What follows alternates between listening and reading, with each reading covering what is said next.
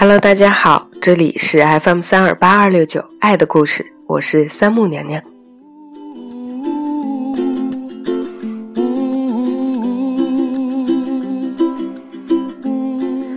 距离上一次在以色列的海法跟大家录节目到现在为止，已经过去了一个多月了。我现在呢，还清晰的记得我在节目尾声的时候，信誓旦旦的跟大家保证，我一定会按时给大家带来大量的丰富的好的节目。但是事实上，我并没有做到。所以这件事情呢，也从一个侧面证明了那些随意许下的诺言，基本上都很难实现。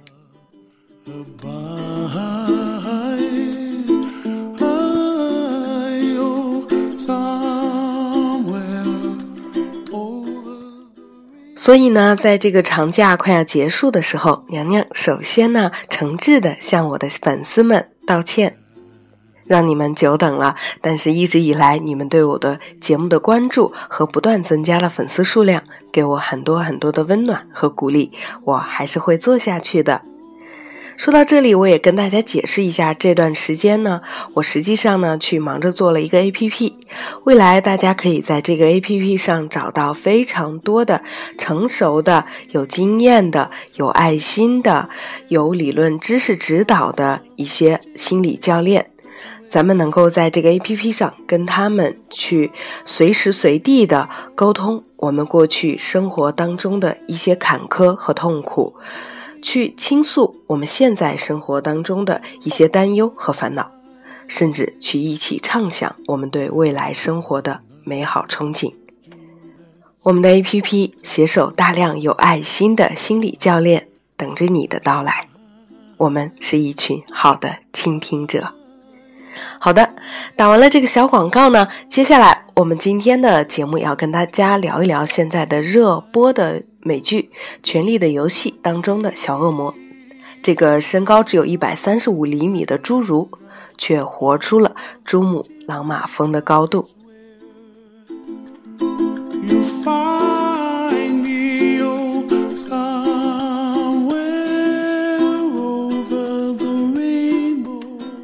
刚刚结束不久的美国第六十七届电视艾美奖颁奖了。终于熬到第五季的《权力的游戏》获得了全面的认可，横扫了最佳剧集、最佳导演、最佳编剧、最佳男配等重要的奖项。除此之外呢，还有八项技术类大奖。《权力的游戏》当中的小恶魔扮演者彼得丁拉基，凭借这个角色第二次获得了艾美奖最佳男配。而他在现场的致辞也颇有一些意思。他说：“我还在嚼着口香糖呢，根本没准备要上台领奖。我想跟 Jonathan Banks 这样的人竞争，哪有机会得奖啊？”感谢我们的两个编剧，感谢 George Martin 创造了这个世界，感谢我们全剧组的成员，大概也就一千来号人吧。最后，大家晚安。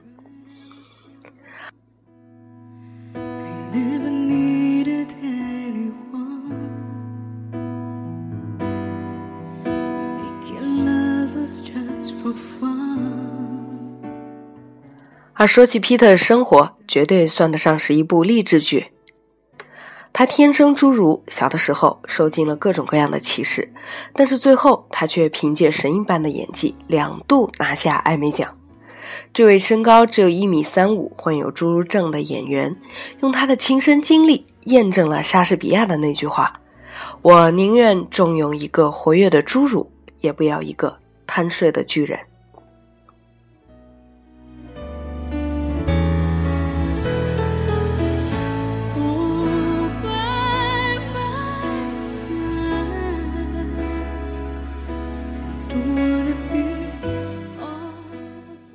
今年四十六岁的 Peter 丁拉基，一九六九年生于美国新泽西州，父母一个呢是小学音乐教师，另外一个是保险推销商人，哥哥呢是小提琴演奏家，全家人都有正常的身高，只有他因为患有侏儒症而长不高。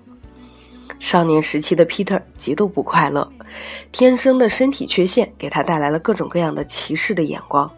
从小开始，他就学会跟孤独相处，并且将表演当做心灵的避难所。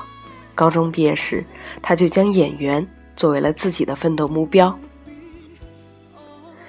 一九九一年，二十二岁的他在佛蒙特州的 Bennington College 表演系毕业。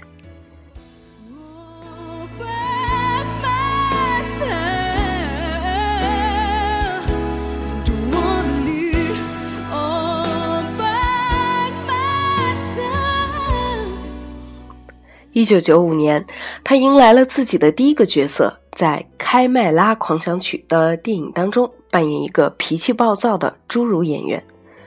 由于受到身材的限制，他总是跑龙套，为此而备受打击。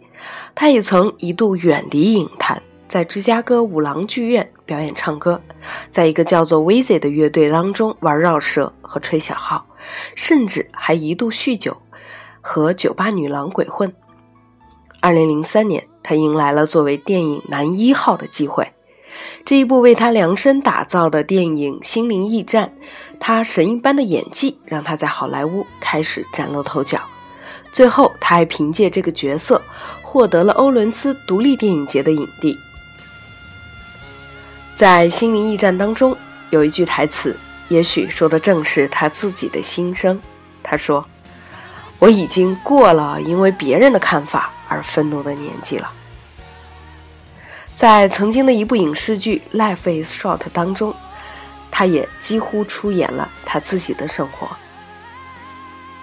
指环王》也曾邀请他参演，但是他拒绝了，因为这在他看来是固化注入演员。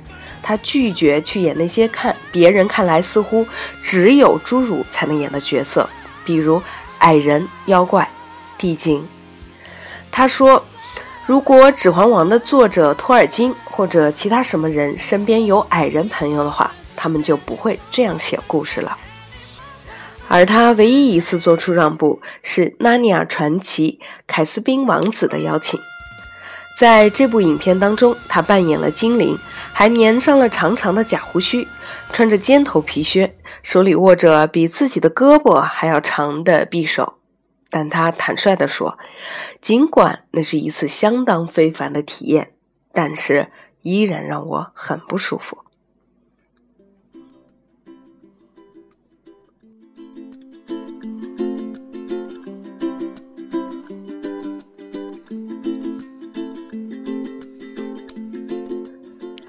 二零一一年四月，《冰与火之歌：权力的游戏》开播。他在剧中扮演小恶魔 Tyrion lanist。《冰与火之歌》的原著作者 George Martin 说：“如果不是 Peter 来演这个角色，老天爷，这部剧肯定就完蛋了。因为他出色的表现，原本在书中丑陋不堪的 Tyrion 成了整个剧中最受欢迎的角色。”其实，他最开始参演接触《权力的游戏》制作方时，他就明确的表示，他的角色不能有长胡子和荒谬的尖头鞋。用他自己的话来形容，小恶魔是他的升级版，是更为高傲的他。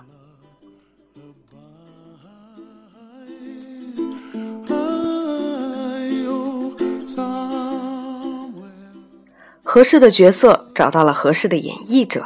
就会迸发出最耀眼的火花。下面的这一段审判也成了他在该剧当中最闪耀的时刻。我们完全可以把这理解成他对生活的控诉。在审判当中，他说：“我要招供，我拯救过这座城市和你们分文不值的贱命。我真该让史丹尼斯把你们全部都灭掉。有罪。”你不就想听这一句吗？我犯的是更可怕的罪，我的罪就是生为侏儒。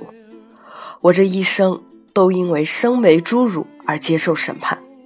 我没有杀焦弗瑞，但我希望是我干的。看着你那恶毒的小混蛋死掉，比玩了一千个撒谎的妓女还要痛快。真希望我就是你们想象中的怪物。真希望我有足够的毒药毒死你们所有人，看着你们吞进肚里，死了我也乐意。我绝不因为谋杀 Joffrey 而送命。我知道在这儿我得不到正义，我只能求助于天上诸神。我要求比武审判。在这一段审判的剧情当中，我们已经分不清楚 Peter 是在扮演 T 良还是在扮演他自己。二零一一年，小恶魔这个角色为他赢得了了第六十三届艾美奖剧情类剧集最佳男配角。二零一二年，小恶魔又再一次为他赢得了第六十九届金球奖最佳男配角。二零一三年，他加盟了大片《X 战警：逆转未来》。饰演了大反派特拉斯克创始人玻利瓦尔·特拉斯克，也和有份参加的范冰冰一起跑亚洲宣传，在一起拍了很多各种各样的自拍。与此同时，在现实生活当中，他也是幸运的，在没有参演《权力的游戏》之前，他就已经找到了。爱人组织了家庭，他的妻子也非常有才华，和卷福的妻子一样，是一位舞台剧的导演，叫做艾瑞卡。两个人结婚有五年多了。二零一一年，他的妻子怀孕了，生下一个跟《权力的游戏》同岁的宝宝。对于 Peter 来说，他的人生就跟小恶魔很像，虽然上天没有赐予他一个完美的皮囊。然而，却赐予了他另外的天赋，而活在这副皮囊里的他，比任何一个正常人都更像一个巨人。Peter 说：“如果你从小都要因为自己的身材而被指指点点，无论把这件事扔到黑暗的角落里，还是骄傲的穿在身上，都不能改变状况的话，那就赶在别人之前，自己把它打开。”节目的最后，娘娘带给大家一首，呃，一个工程师小弟弟推荐给我的歌曲，来自黄勇的《流浪》。这个工程师呢，跟我讲，我们的生活当中有很多事情、很多东西会诱惑和驱使我们，比如我们要赚足够的金钱，我们要有一个大的房子，要有一辆豪华的车，但是在追求这些的过程当中，我们又会付出其他的代价。人生其实很短暂，无论你追求的是什么，都不要忘了你最初的初心。也许那个就是追求快乐，那个就是一份平淡的生活。在你遇到痛苦、遇到挫折、感到伤心的时候，回过头来想想自己的初心，然后重新做出选择，懂得自己得到了什么，失去了什么，不要远离自己最初的目标。今天的节目就是这样了，咱们下期再见。有人曾在歌里唱着，答案早已就在那风中飘扬，只有孤独的你我，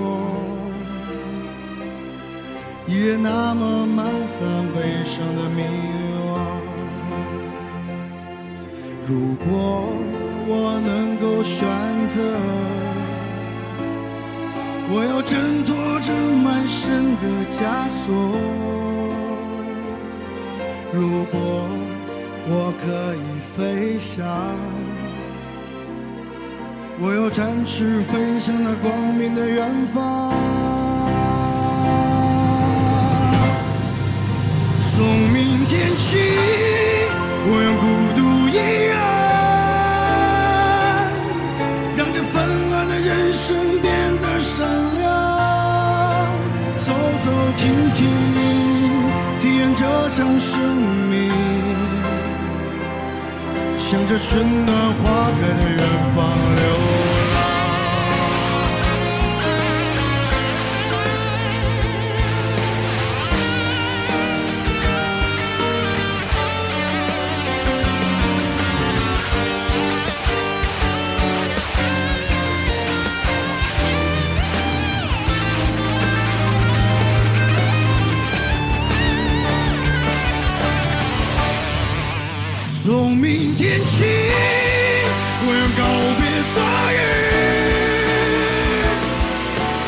我的人生变得非凡，心情随到，或是随风飘荡，向着春暖花开的远方流浪。从明天起。